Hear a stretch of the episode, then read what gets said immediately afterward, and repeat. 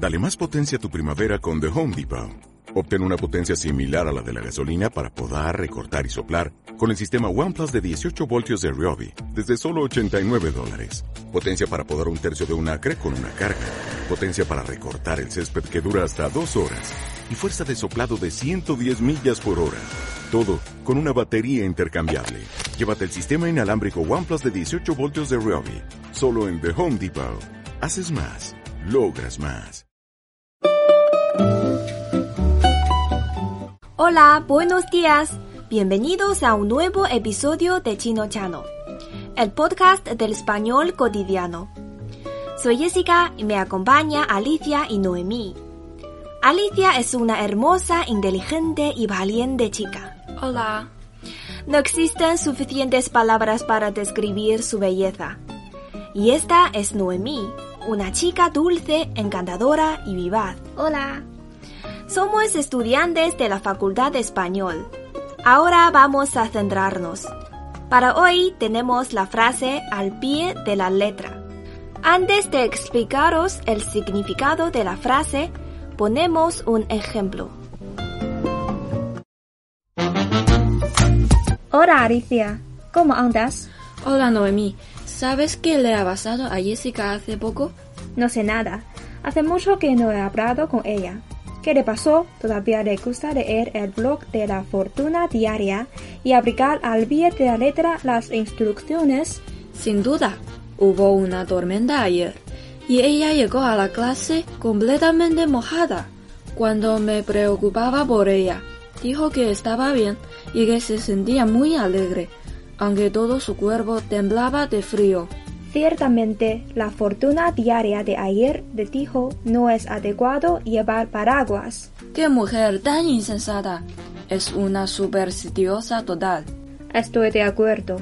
Una vez Jessica incluso no vino a la escuela en todo el día. ¿Sabes por qué? Sospecho que el blog indicó hoy no es conveniente salir de casa. Yo también pensé lo mismo, pero en realidad era no es conveniente estudiar. Nuestra inteligente Jessica lo hizo al pie de la letra sin pensarlo dos veces. Típica Jessica. Ella cree ciegamente en el blog y eso le ha causado una serie de desgracias. ¿Qué pasa? ¿Te has vuelto a Argentina? No, boba. Por ahí viene Jessica. Cambiemos de tema. Hola a todas. ¿Sabéis que hoy no se recomienda hablar de otros a sus espaldas?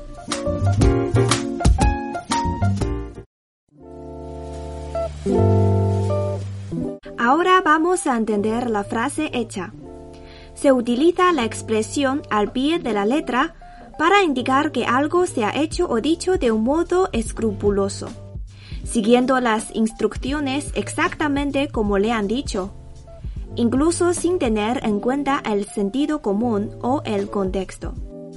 Además, cabe mencionar el origen de la expresión. Tiene un origen monástico, pero en este caso relacionado no con el plano bíblico y de devoción, sino con esa otra labor más humana y decisiva en el desarrollo de la sociedad.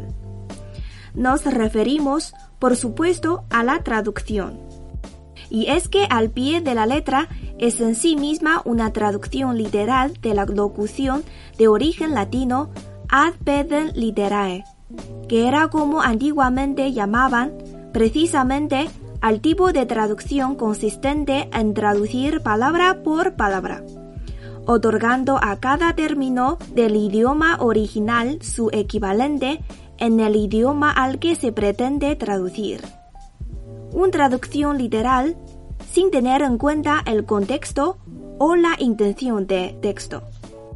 A continuación, escuchamos otro ejemplo.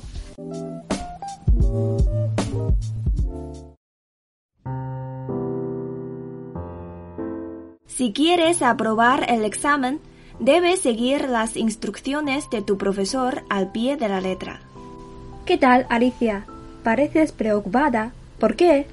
Hola, ¿qué tal? Para decirte la verdad, últimamente tengo un gran miedo al próximo examen, porque mis notas siempre han sido terribles. En el último examen Solo saqué 30 puntos. 30, no me digas. Es porque el examen era demasiado difícil.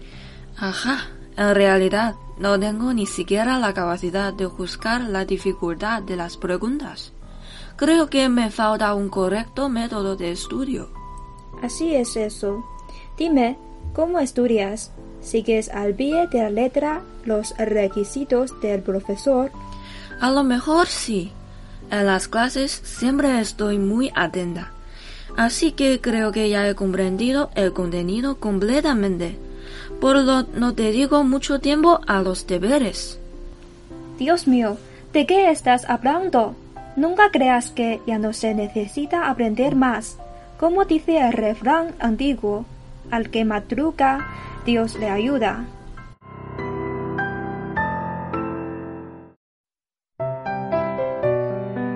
Aquí termina el episodio de hoy. Si te interesa el podcast, recuerda que puedes suscribirte y que la semana que viene tendrás otro episodio.